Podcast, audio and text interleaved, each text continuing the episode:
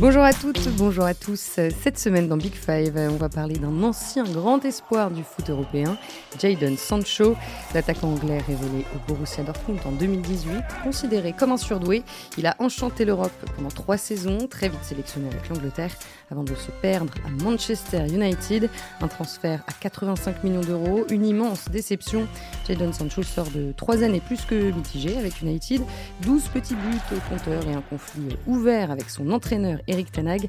Alors peut-il se relancer? C'est ce qu'il essaye de faire à Dortmund, où il est de retour, prêté jusqu'à la fin de la saison. On va revenir sur les raisons de son échec à Manchester, rappeler pourquoi c'était un joueur à part, un dribbleur d'exception. Jadon Sancho pourrait faire du bien à Dortmund, un peu dépassé en championnat, et peut-être même à l'Angleterre de Southgate. Oui, il a l'euro en ligne de mire. Pour discuter de tout ça, j'accueille deux habitués de Big Five, Cédric Chapuis et Pierre-Étienne Minozio. Messieurs, bonjour à tous les deux. Salut Marie. Salut Marie, salut à tous. Voilà, vous avez le casting et le menu. Maintenant, on peut commencer. Alors dans Big Five, on a plutôt l'habitude de consacrer euh, des épisodes à des joueurs euh, au top, très performants, comme euh, Jude Bellingham ou Xavi Simons, cette saison par exemple. Mais aujourd'hui, on a donc décidé de s'intéresser à un joueur en difficulté, dont la carrière a pris un mauvais virage et qui tente maintenant de retrouver son meilleur niveau.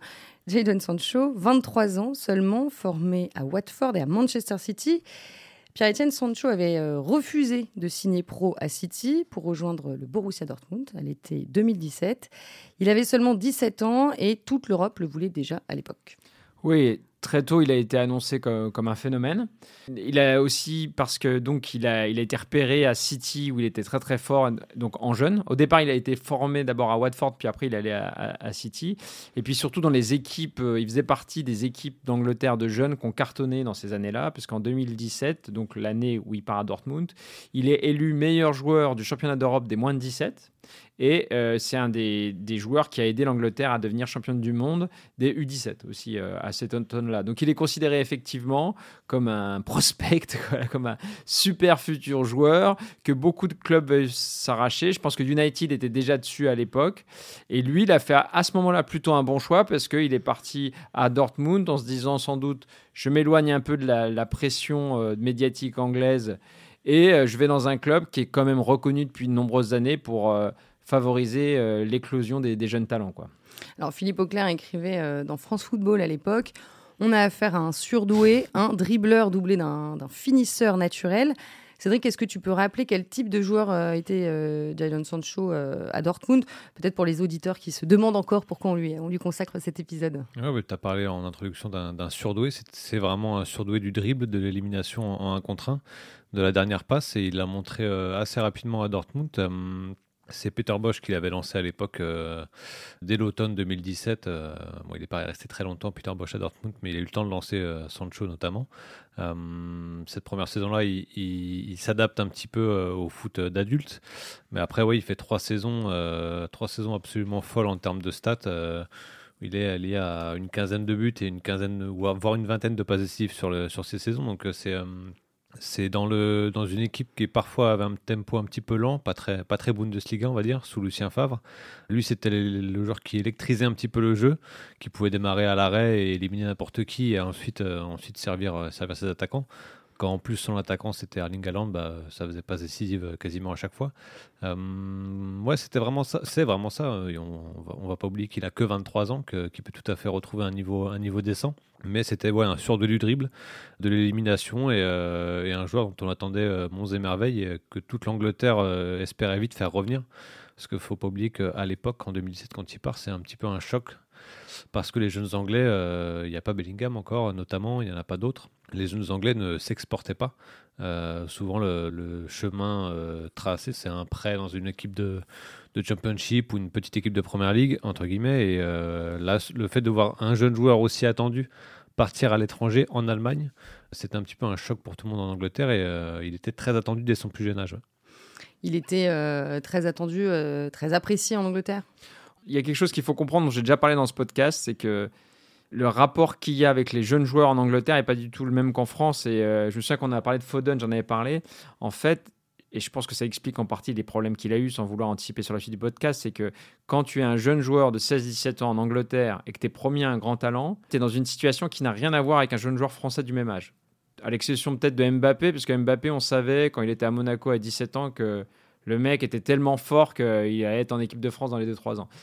Euh, il l'a été d'ailleurs très rapidement. Mais en Angleterre, généralement, tu es déjà assuré déjà de gagner extrêmement bien ta vie parce qu'en fait, il y a finalement peu de joueurs anglais qui jouent en première ligue. En fait, il n'y en a pas tant que ça, genre c'est à peine un tiers. Donc en fait, si tu es bon, ça veut dire que tu vas pouvoir jouer en première ligue. Donc ça veut dire que tu as déjà une réussite financière assurée. Et presque, si, es, si tu montes du talent, tu es déjà pratiquement assuré de pouvoir être testé rapidement en équipe d'Angleterre. Ça veut dire que tu vas atteindre un statut, une notoriété et aussi une pression. Tu vas être accompagné par une pression populaire qu'on n'imagine pas du tout. En fait, il y a vraiment, dans l'histoire du foot anglais récente, il y a un nombre de joueurs qui ont été annoncés comme des prodiges à, à 17 ans qu'on pas réussi à confirmer, qui est hallucinante. Tu penses à qui par exemple? Voilà, là tu me prends de court, mais je sais pas, un mec comme Théo Walcott, par exemple. Euh, voilà, Théo Walcott, il fait la Coupe du Monde 2006 à 17 ans. On se dit, bah, c'est sa première Coupe du Monde, le mec est trop fort. Voilà. Ross Barclay, par exemple, qui est un mec qui marche bien à Luton Town. Je me souviens bien quand il a commencé, on a dit, mais ce mec-là, il va être énormissime. Euh, Mason euh, Greenwood, Bon, lui, c'est d'autres problèmes. Il a eu des problèmes extrasportifs, mais quelque part, il a été aussi victime de toute l'attention délirante médiatique qu'il a accompagné. En fait, tous ces joueurs, très vite. Même Sterling, hein, quelque part, euh, il a eu des hauts débats. Euh, et voilà, et ce qui est intéressant, euh, je suis, juste pour conclure là-dessus, c'est qu'en fait, comment tu te sors de ça? Comment tu sors du fait que si tu as 17 ans, tout le monde te regarde, tout le monde t'entend, tes parents peuvent pas sortir parce qu'ils sont sollicités par les médias. En fait, il y a une sorte de délire autour de toi. Pour t'en sortir, il faut soit que tu aies un entourage de maboules, et c'est le cas par exemple de Bellingham, où c'est très comparable de Mbappé, c'est-à-dire que tu as des parents qui verrouillent toutes les sollicitations. Tu peux pas approcher Bellingham, c'est impossible. Soit tu te barres à l'étranger, ou soit tu as un coach qui te met tellement la pression et qui t'oblige à te remettre constamment la pression. Et donc ça, on en a parlé avec Foden. Et Sterling, c'était la voie royale pour, pour que sa carrière vire au fiasco. Et grâce à, en fait, à Pep Guardiola, la pression qu'il lui a mise, il n'a pas chuté. Mais du coup, en fait, c'est ce profil de joueur. S'ils sont mal entourés, ça peut très vite tourner vinaigre. Et pour voilà, répondre à ta question, oui, à 17 ans, il était perçu comme une star déjà, en fait. Et il rejoint euh, donc Dortmund, qui à cette époque-là produit l'un des plus beaux euh, footballs d'Europe. C'était, c'était un choix euh, très pertinent. Ouais, parce que bon, c'était déjà connu, mais les jeunes joueurs qui partent se développer en Allemagne ont tous les outils en main pour progresser très rapidement. Et oui, Dortmund, c'est déjà une équipe très solide à la base, sans, sans, sans compter sur ces jeunes, mais qui en plus a pris l'habitude depuis quelques années de, post-former, comme on dit, des, jeunes joueurs euh, de divers horizons. Et euh, voilà, lui, il est entré parfaitement dans ce cadre-là. Il a débuté à peu près en même temps qu'Alexander Isaac, qui avait été acheté par, par Dortmund aussi à l'époque, qui ensuite est parti à la Real Sociedad, puis aujourd'hui à, Newcastle. Voilà, il fait partie de ces joueurs-là qui euh, sont recrutés à 17, 18, 19 ans à, qui on donne du temps, parce que Sancho, il n'a pas joué 40 matchs la première saison, il joue 12 matchs la première saison. Donc, il a eu le temps de se développer. En général, ça leur apprend aussi la discipline en Allemagne. Euh, bon, ça n'a pas tout à fait bien marché avec Sancho, parce que lui, il a toujours eu ces problèmes de, euh, de, retard à l'entraînement. Mais néanmoins, il a accepté les, Il a été souvent, euh, je veux dire, sanctionné, et il les a acceptés. Donc, quelque part, ça l'a forcé à entrer un peu dans un cadre. Ce qui aura peut-être fait Parce que le cadre du club, justement, mm. avec les dirigeants, est très, très, très strict. Mm. Donc il n'avait pas le choix finalement. Et, mais il y a eu déjà une période post-confinement en 2020 où il revient à la compétition et c'est pas le même en fait. Parce qu'il n'a pas, avec les, les, les, règles très strictes qu'il y avait à l'époque, il n'a pas eu lui la discipline personnelle de s'imposer quelque chose pour, au moment de la reprise de la compétition, être en forme. Donc voilà, il y a toujours ça, ça l'a toujours accompagné tout au long de sa, sa jeune carrière. Mais au-delà de ça, il a toujours su répondre présent. Et même son dernier match, euh, qui est la finale de la Coupe d'Allemagne, il me semble, en 2021, il est décisif. C'est peut-être un de ses meilleurs matchs de la saison, d'ailleurs. Au-delà des stats, il était un petit peu moins rayonnant. Mais voilà, ce qu'il a fait en, trois saisons pleines, on va dire, entre 2018 et 2021 à Dortmund, c'est phénoménal. Hmm. Ouais, pour qu'on se rende bien compte, par exemple, pendant euh, la saison 2019-2020, il a inscrit 17 buts, délivre 16 passes, 16 euh, passes décisives pardon, en, championnat, ce qui en fait quand même le sixième attaquant le plus prolifique d'Europe, derrière Messi, Immobilier, Lewandowski, Ronaldo et Timo Werner. C'est pas rien. Ouais, et puis à cette époque-là, il est deuxième du trophée Copa, hein, qui désigne le meilleur euh, futur, ouais, meilleur jeune joueur. Donc effectivement, à cette époque-là, il plane. Mais quand regarde la manière dont il joue quand même, c'est quand même très particulier. C'est-à-dire que moi, je me souviens avoir eu à cette époque-là un débat avec David Few, qui est euh, notre spécialiste Bundesliga, et je lui disais que j'étais pas. En fait, je trouvais que son jeu était un petit peu répétitif. Alors, je me souviens qu'on a regardé des vidéos avec David qui disait non, non, il est hyper. Euh, regarde, il anticipe, il fait des, des dribbles différents. Donc, c'est vrai que c'est un dribbleur remarquable. C'est vrai qu'il avait une intelligence de jeu. Euh, en fait, il sent bien les coups, il se positionne bien.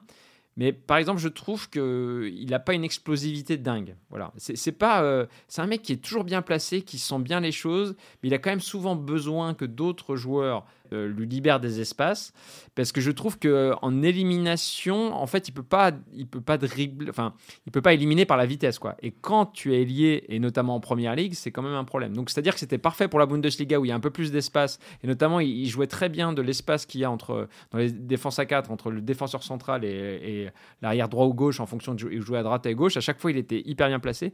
Mais j'avais quand même des réserves sur euh, voilà je trouvais qu'il manquait d'explosivité pour moi il l'a, mais en fait sur 5-10 euh, mètres, sur le, moment où en fait il peut démarrer à l'arrêt. C'est là où il hmm. est très très fort, c'est qu'il peut démarrer. C'est pas un genre de profondeur comme on attend hmm. euh, parfois les dribbleurs, euh, les joueurs d'espace de couloir. Lui, c'est vraiment un joueur qui peut démarrer une action à l'arrêt, éliminer n'importe qui, même s'il y a deux joueurs en face de lui. Mais comme l'a dit Pierre en fait, je pense qu'il a besoin d'être l'option 1 ou 2 offensive d'une équipe, c'est-à-dire donc d'avoir la liberté ce que lui accordait beaucoup Lucien Favre à Dortmund, c'est-à-dire qu'il était euh, gauche sur le papier, mais en, vérité, il avait beaucoup de liberté. Il repiquait quand il voulait, il allait un petit peu se balader. Euh, tout en, tout en étant assez discipliné sur le terrain pour, euh, pour ne pas trop coûter à son équipe. Mais avec le ballon, c'était un joueur qui avait beaucoup de liberté. Et ça, on l'a beaucoup vu euh, dans ce, type de joueurs-là qui notamment se développe en Allemagne.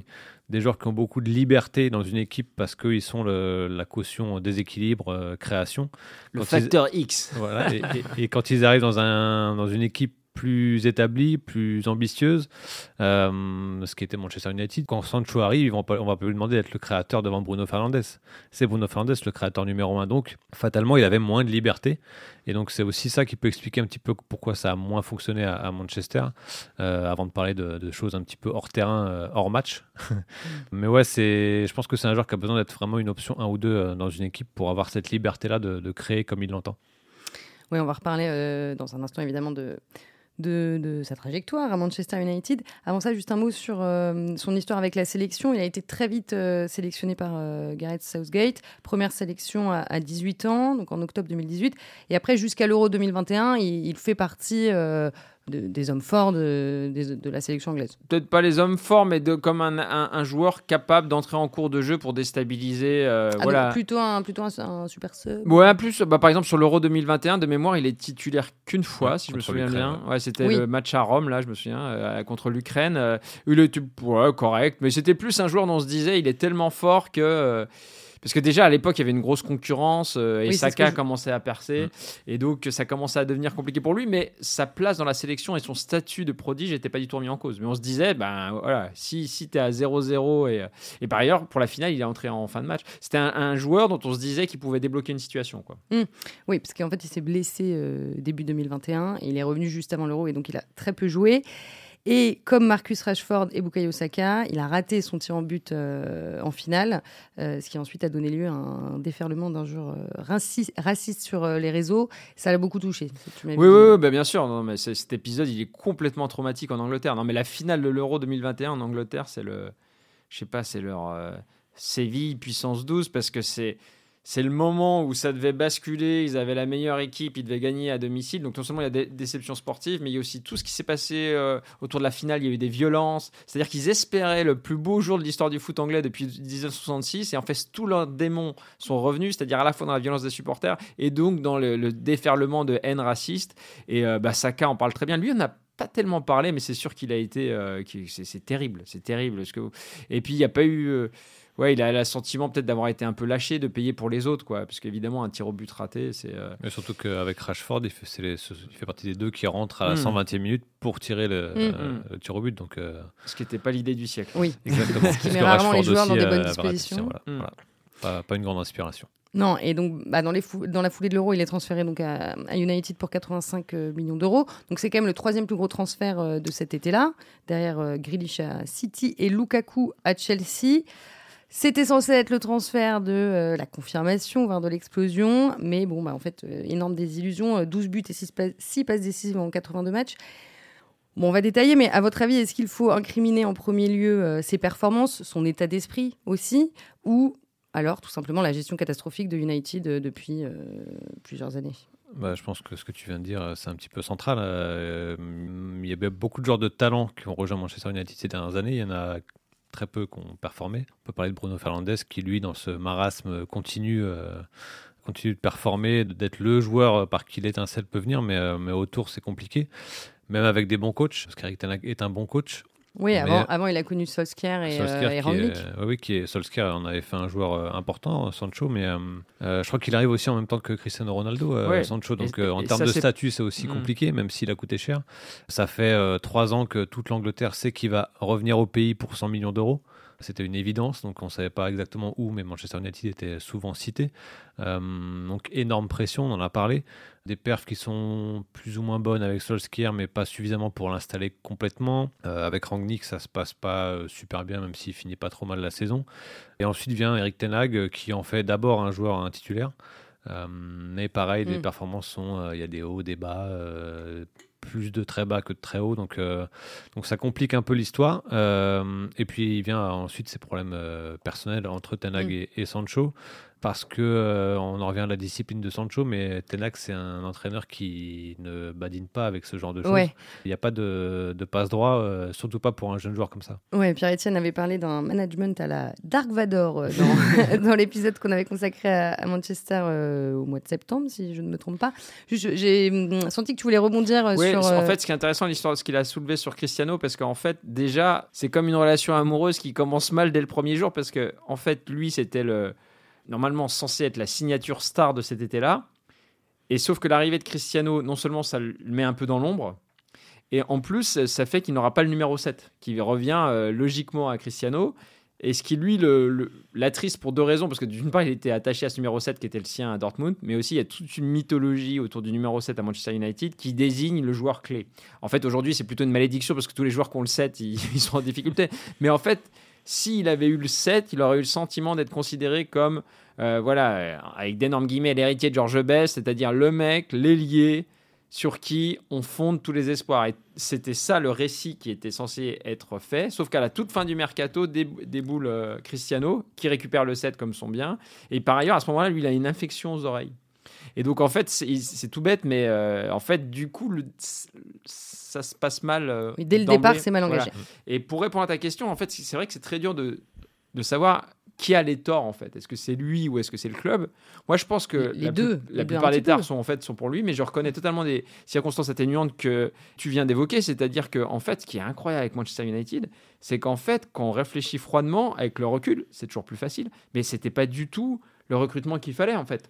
D'ailleurs, ils, sont vraiment à fond sur lui pour jouer ailier droit. Sauf que Sancho, c'est un joueur qui préfère jouer à gauche. Voilà. donc ça. ça fait un problème de base déjà. Il y a le, problème donc, que j'ai un peu évoqué sur la vitesse qui n'est pas forcément adaptée à la première ligue. Il y a le fait qu'on sait déjà qu'il a des problèmes de comportement, ce qui veut dire potentiellement dans un club ultra médiatisé. C'est-à-dire s'il y a des trucs qui sortent, ça peut être la catastrophe. Faut vraiment. surtout en Angleterre. Voilà. Et, et en fait, moi, ça me rappelle par exemple ce qui se passe avec Anthony. Anthony, c'est un joueur qui a coûté 100 millions, mais en fait, par exemple, Anthony, il a été suspendu parce qu'il il est dans des histoires personnelles. Euh, oui, il est accusé de violence conjugale. Exactement, mais en fait, ces histoires conjugales, elles avaient commencé à l'Ajax. Et en fait, on pouvait assez anticiper que il a, ces déboires avec la justice, ils allaient être prolongés à Manchester, mais qu'à Manchester, ça allait avoir une répercussion mondiale. Et ce que je veux dire, c'est que souvent, en fait, ils font des investissements délirants, mais sans prendre en compte l'aspect hors terrain. Et là, ce qui est fou, c'est que que ça soit hors terrain ou sur le terrain, en fait, il était sans doute pas fait pour jouer à Manchester United. Et il y a un autre truc, c'est que d'un point de vue purement tactique, moi je pense qu'il a besoin d'être aidé par des, euh, ce qu'ils appellent en Angleterre des overlapping fullbacks, c'est-à-dire des, arrières qui débordent en fait. Parce que lui n'est pas capable de le faire. Mais si, quand Hakimi était à Dortmund, les deux, je trouve, fonctionnaient super bien parce qu'il y avait Hakimi qui déboulait. Donc l'arrière gauche, euh, c'est plus trop comment se positionner. Et alors là, lui, il se met entre les joueurs et là, il, arrive à délivrer une passe décisive. C'est un, un, scénario qui était très fréquent. Mais en Angleterre, en fait, il a beaucoup joué à droite et les, les arrières droits, donc c'est Van Bissaka et Diego Dalot qui sont vraiment pas des, des, latéraux qui se projettent mm. beaucoup en fait. Donc du coup en fait d'un point de vue strictement tactique, c'était pas un mec qui était adapté au jeu de l'équipe en fait, tout simplement. Et donc lui préfère vraiment jouer à gauche c'est là où il s'exprime le mieux, euh, même s'il a performé à droite à Dortmund aussi, euh, faut pas, faut pas l'oublier. Mais, euh, mais dans son jeu, le fait de repiquer un peu dans l'axe, d'avoir le, terrain plus ouvert pour lui quand il repique, c'est plus intéressant. Après, à droite, c'est pas un genre de débordement pur en fait, donc c'est pour ça que, que Pierre évoque le, profil des latéraux. C'est vrai que quand on a euh, Sancho qui a le ballon, euh, et puis même en termes d'intensité, il, il, avait, euh, il avait admis que sur ses premiers matchs de Première Ligue, il, avait, il était étonné de l'intensité de ce championnat-là. Alors, ce qui est logique aussi, parce que euh, l'Angleterre est vraiment à part pour ça. Donc il y a forcément un, temps d'adaptation, même si on a été formé en Angleterre. Ça ne veut pas dire que le rythme en Allemagne est, plus bas, c'est qu'il est différent. En fait, c'est plus euh, du ping-pong. Euh, mais il y a toujours de l'espace. En Angleterre, vous vous faites rentrer dedans dès le, premier ballon, en fait. Donc et c'est non-stop. Il n'y a pas de temps mort. Donc surtout quand on joue dans un club comme ça, qui est très attendu partout où il joue, il faut savoir le gérer. Je pense qu'il aurait aussi été inspiré de faire un petit peu évoluer son jeu c'est-à-dire de savoir qu'il n'était plus l'option 1 ou 2 euh, offensivement, que le, maître à jouer de cette équipe-là, c'est Bruno Fernandes. C'était en plus renforcé par le fait que Cristiano Ronaldo soit arrivé, donc il aimante les ballons, Cristiano Ronaldo, même s'il avait euh, déjà 34-35 euh, ans quand il est revenu. Tous les ballons passent par Bruno Fernandes et Bruno Fernandes, instantanément, il cherchait Ronaldo. Donc ça le met aussi un petit peu dans l'ombre de ce côté-là. Et lui, il a besoin quand même de toucher le ballon, de, pouvoir aller défier le, le, défenseur. Tout ça a fait qu'en termes de confiance, ça a commencé à chuter. Et ça, il s'est jamais relevé euh, psychologiquement de ça, de, ces débuts qui sont un peu compliqués et, euh, où en fait il n'arrive pas à passer ce cap-là en fait mental et technique quelque part et tactique, comme l'expliquait Pierre Etienne, c'est que euh, ça, ça passe aussi par du travail personnel. Et ce qui ressort, c'est que ces entraîneurs aussi ont fait et, les staffs successifs ont fait du travail avec lui de vidéo, de pareil de lui rappeler les, les, le béaba de la discipline, de pas arriver en retard, de travailler sur son hygiène de vie. Ça, il n'a pas su le faire non plus. Donc, euh, il y a un moment où il le paye mm. forcément. Et en plus, euh, ça s'est couplé avec, euh, avec quelques soucis psychologiques qu'avait d'ailleurs abordé Eric Tenag publiquement, ce qui n'avait pas du tout plu aux, joueurs et à ses proches quand il était parti s'entraîner à part aux Pays-Bas, avec, avec des, entraîneurs en qui Tenag et son staff avaient confiance pour qu'ils reprennent un peu. Un, un an tout pile. Ouais, pour qu'ils reprennent un peu confiance, mais finalement ça avait fait l'effet inverse, puisqu'en plus euh, publiquement Eric Tanag avait, avait euh, mis sur le, sur le tapis ses problèmes mentaux, donc psychologiques, euh, ouais, mm. donc c'est ça l'a, je pense, pas aidé, ni en termes de confiance en lui, ni en termes de confiance en son entraîneur. Mm. Et, et, voilà, ça a atteint son paroxysme en début de saison, où il a joué, il a fait trois bouts de match en début de saison, et ensuite il est écarté pour un retard, je crois. Et, euh, non, pour Tenag c'est pour ses performances à l'entraînement.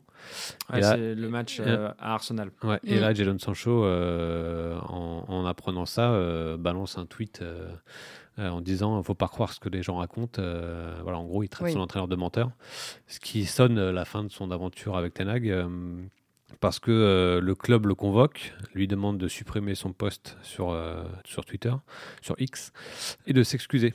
Donc, ce que Sancho supprime son poste, mais ne s'excuse pas. Donc, il était écarté euh, jusqu'à la fin de son aventure à Manchester euh, cet hiver. Ouais, là, la, rupture a été consommée et il, s'entraînait euh, même à, part, à l'écart du groupe. C'est lui qui a demandé à partir? Oui, oui, bien sûr. Bah, il savait qu'il n'y avait pas d'autre solution. Après, il y a un truc qui est intéressant, et c'est là où j'ai des doutes aussi sur l'entourage, et on en parle souvent dans le podcast, c'est l'importance de l'entourage. Ça peut sembler cliché, mais c'est fondamental, vraiment fondamental. Et lui, en fait, Là, ces dernières semaines, son entourage faisait passer aux médias le récit qu'en fait, il était victime des brimades de Tenag, en fait. Et qu'en fait, Tenag euh, l'a jamais mis en confiance, l'a jamais mis. Euh, voilà. Et puis d'ailleurs, pourquoi il fait jouer Anthony alors qu'Anthony est nul?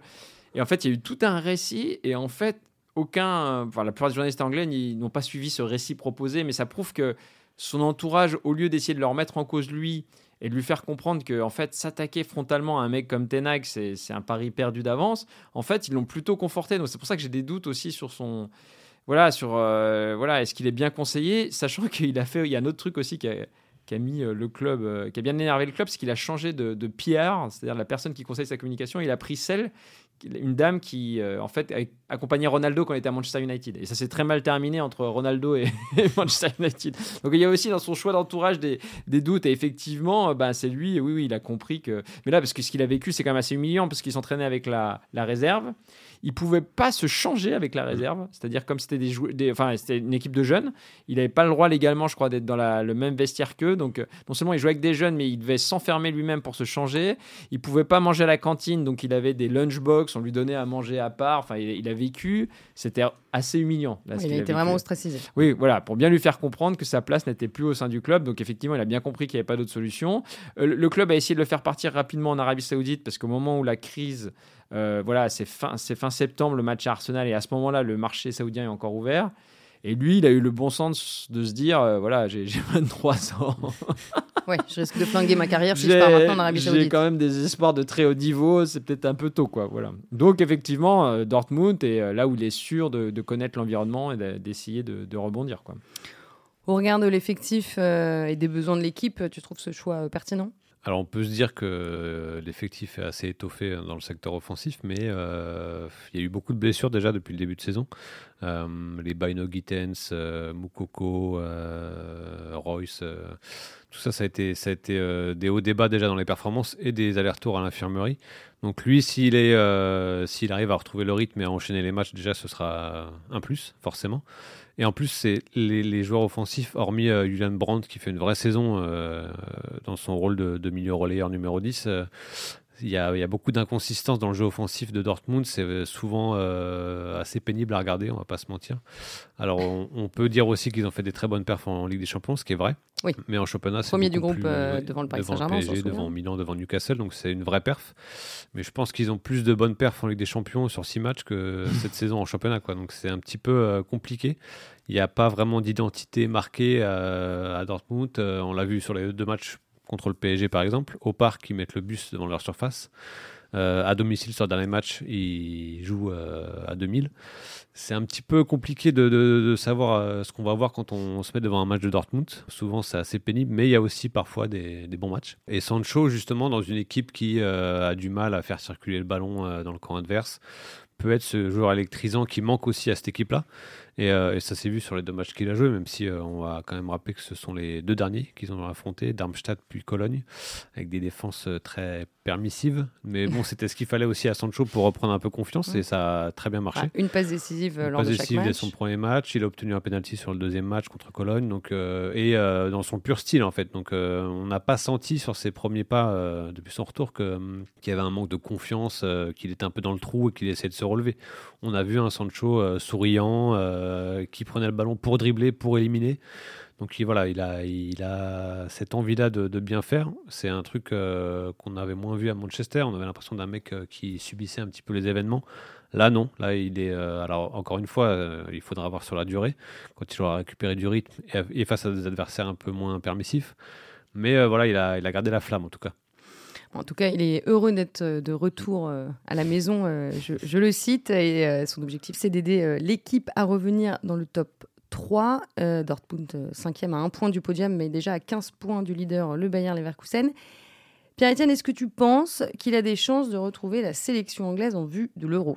Ou est-ce que c'est totalement utopique? Pour moi, c'est totalement utopique, mais j'espère me tromper parce que j'ai rien contre lui. En plus, il paraît que c'est un mec très sympa. Par exemple, c'est voilà un mec qui pouvait qui assiste aux, aux matchs des équipes de jeunes de, de Manchester United. C'est un mec qui, participe aux, événements caricatifs du club. Enfin, voilà, a, montré. Voilà. Mais donc, je lui souhaite évidemment pas de mal. Mais ça me semble complètement impossible parce que là, effectivement, il est bon, mais sur des bouts de match.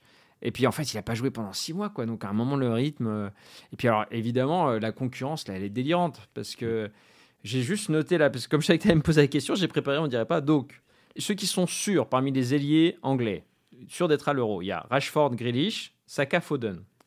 Voilà. Parce déjà du beau monde. disons qu'il peut jouer à droite et à gauche. Donc voilà. Bon, et donc euh, déjà, c'est quand même compliqué. C'est-à-dire qu'à droite et à gauche, il y a deux super joueurs. Mais en plus, devant lui, à mon avis, il y a Sterling qui fait une bonne saison. C'est pas impossible qu'il revienne. Puis il y a des mecs genre Cole Palmer. Cole Palmer, il fait un début de saison dingue. Il peut tout à fait jouer à droite. Jarrod Bowen, Anthony Gordon. Anthony Gordon, il fait une mm. saison dingue, honnêtement. Et il a lui des, des capacités de percussion euh, bien supérieures à Sancho. Donc, à mon avis, il vient. Voilà. Mais après, pourquoi pas Imaginons qu'il retrouve les standards qu'il avait euh, ouais, il y a trois ans. Pourquoi pas Ça me semble très compliqué. Surtout que, en fait, Southgate, c'est un. Il a vraiment le côté euh, à l'ancienne, old school, sur, la, sur le comportement. Hmm. Néanmoins. Il, a été interrogé au sujet de Sancho en septembre dernier. il a bien dit que la porte n'était pas fermée. Euh, et je pense que aussi, ça doit quand même le toucher, comme tous les amateurs de foot anglais, de voir un prodige pareil se perdre. Donc la porte, elle est peut-être ouverte, mais qu'elle s'ouvre d'ici l'euro, ça me semble compliqué. Il y a un truc qui joue pour lui, c'est qu'il, comme je disais, il est très apprécié de ses coéquipiers, par exemple. Par exemple, euh, Rashford a liké euh, son euh, Rashford a liké quand un de ses tweets qui disait je suis de retour, bah, justement quand il disait je retourne à la maison et Rashford a mis un truc sur ses réseaux sociaux en, gros je suis content pour toi. D'ailleurs ce qui a, ce qui a pas été bien perçu à United, mais pour que Rashford fasse ça, c'est vraiment qui prenne le risque de mécontenter son employeur, c'est vraiment que c'est un pote et qui veut montrer que c'est son pote. Donc je pense qu'il a quand même des soutiens, il a apprécié de ses partenaires. Bon, voilà. Mais ça serait un miracle. S'il a l'euro, c'est absolument. Il y a une petite chance miraculeux. Ouais, puis quand on voit quand il fait marquer euh, Marco Reus sur son premier match, euh, sur un de ses premiers ballons, Marco Reus, qui est quand même le capitaine de Dortmund, euh, qu'il a connu sur sa première période à Dortmund, court littéralement vers lui et limite plus heureux que Sancho sur la passe décisive. Donc c'est un joueur qui est apprécié dans un groupe. je pense qu'il sur le terrain aussi, qui n'est pas un joueur perso. Euh, c'est un joueur qui, oui, qui fait des différences individuelles, mais qui, euh, qui a cette science de la dernière passe qui est franchement appréciée par ses coéquipiers. Et qui est rare finalement à ce niveau-là. Hein. Bah, il, a il a toujours marqué, enfin, lors de son premier passage à Dortmund, il a toujours délivré plus de passes décisives qu'il ne marquait de buts. Et en plus, euh, je, suis comme Piraten, je crois assez peu à, à, sa place à l'Euro hors blessure. En revanche, ce qui peut l'aider à revenir sur le devant de la scène européenne, c'est que le Borussia Dortmund a donc eu la bonne idée de finir premier de son groupe et donc euh, affrontera le PSV devant en huitième, qui n'est pas un adversaire euh, infranchissable. Donc s'il y a un bon parcours en, Ligue des Champions, ça peut aussi l'aider à revenir euh, dans, les, dans les débats, plus que s'il y a, je sais pas, 5 buts et 5 passes en Bundesliga. Évidemment, ce n'est pas les mêmes hauteurs, la même compétitivité. Donc ça peut l'aider, mais euh, oui, il y a une telle concurrence sur les postes offensifs en Angleterre que ça me paraît très très très très compliqué. en tout cas, s'il règle euh, ce, petit manque de professionnalisme et euh, si son entourage commence à lui donner de meilleurs conseils, on peut espérer que la suite des événements lui soit plus favorable. Pour, juste pour terminer, est-ce que vous avez le, le souvenir d'un joueur qui, comme lui, a connu un gros trou noir à 21-22 ans, mais qui a super bien rebondi après? Alors là, ah, il y en a forcément. Euh, oui, je, ne vous avais pas prévenu que j'allais la poser. Un peu Ben Arfa, tu vois, euh, dans le côté. Euh, oh, bah, il n'a pas vraiment. oui, mais en même temps, Ben Arfa, et beaucoup, beaucoup de bas. Bien sûr, mais il y a le côté, tu vois. Il a quand même marqué les esprits malgré tout et, et, donc je sais pas Ben Arfa il était perdu pour la patrie au moment de sa blessure à Newcastle et puis en même temps, il a rebondi à Nice. À Nice, il était mm. exceptionnel. Donc, enfin, je dis pas que c'est une carrière géniale. Hein, oui, j'allais dire, on, on Mais peut souhaiter mieux à. Complètement. C'est un exemple d'un joueur dont on a dit, il est génial, il a été génial, puis après il a été nul, il s'est perdu, mais il est quand même revenu. Euh, bon, jusqu'à son transfert au PSG, mais ce qu'il fait à Nice, Ben Arfa, c'est juste exceptionnel. Donc, enfin, voilà, c'est l'exemple qui me vient à l'esprit parce qu'ils ont un peu des, ils ont quand même des similitudes dans la capacité à éliminer dans les petits, dans les petits espaces. Après, il y a peut-être un joueur comme euh, comme Robben, mais qui restait performant, donc c'est un peu différent, euh, qui avait été euh, très très bon à Chelsea, qui avait été transféré au Real. Ça avait moins marché au Real, il était parti au Bayern. Et là, au Bayern, il était devenu euh, un joueur d'exception, mais, mais, mais, il n'était pas tombé dans un trou comme, comme Sancho est tombé à mm. Manchester. Mm. Donc c'est vraiment un, un, immense défi. Henri, oui, mais Henri, c'était six mois à la Juve, donc c'était. ouais, ouais, mais après, il était plus international, Henri, à un moment. Oui, oui. Donc après la Coupe du Monde, ça a un peu baissé quand même. oui, il a eu mais bon, c'est pas tout à fait comparable. Mais, bon, il y a quand même des. Ce que disent les, les exemples qu'on vient de citer, c'est qu'une carrière d'un joueur, c'est aussi un alignement entre un choix de club, des choix de carrière aussi. Et s'il se sent bien, parce que lui, il est très attaché, il faut qu'il se sente désiré aussi. C'est le cas à Dortmund. Voilà. Mm. je pense qu'il y a aussi. Et Dinterzic le voulait. Voilà. Et ce qui est jamais, il s'est jamais senti vraiment désiré, comme on l'a dit dès le début à Manchester United en fait. Donc euh, voilà, faut, il a besoin d'amour. Donc faut être un joueur, il s'exprime pleinement dans un cadre qui lui convient. Après, il sera peut-être pas euh, une, immense star mondiale euh, comme on l'attendait, mais il sera peut-être un, super joueur dans une équipe un peu moins bonne où il sera l'option 1 ou 2 hmm. et ce sera une très belle carrière quand même. On va suivre euh, attentivement la, suite de, cette saison pour Jadon Sancho. On va s'arrêter là. Merci beaucoup, Cédric Chapuis et Pierre-Étienne Minonzio. Merci aussi à Léa Léoustic pour la réalisation et merci à vous de nous avoir suivis. On se retrouve la semaine prochaine. Prenez soin de vous.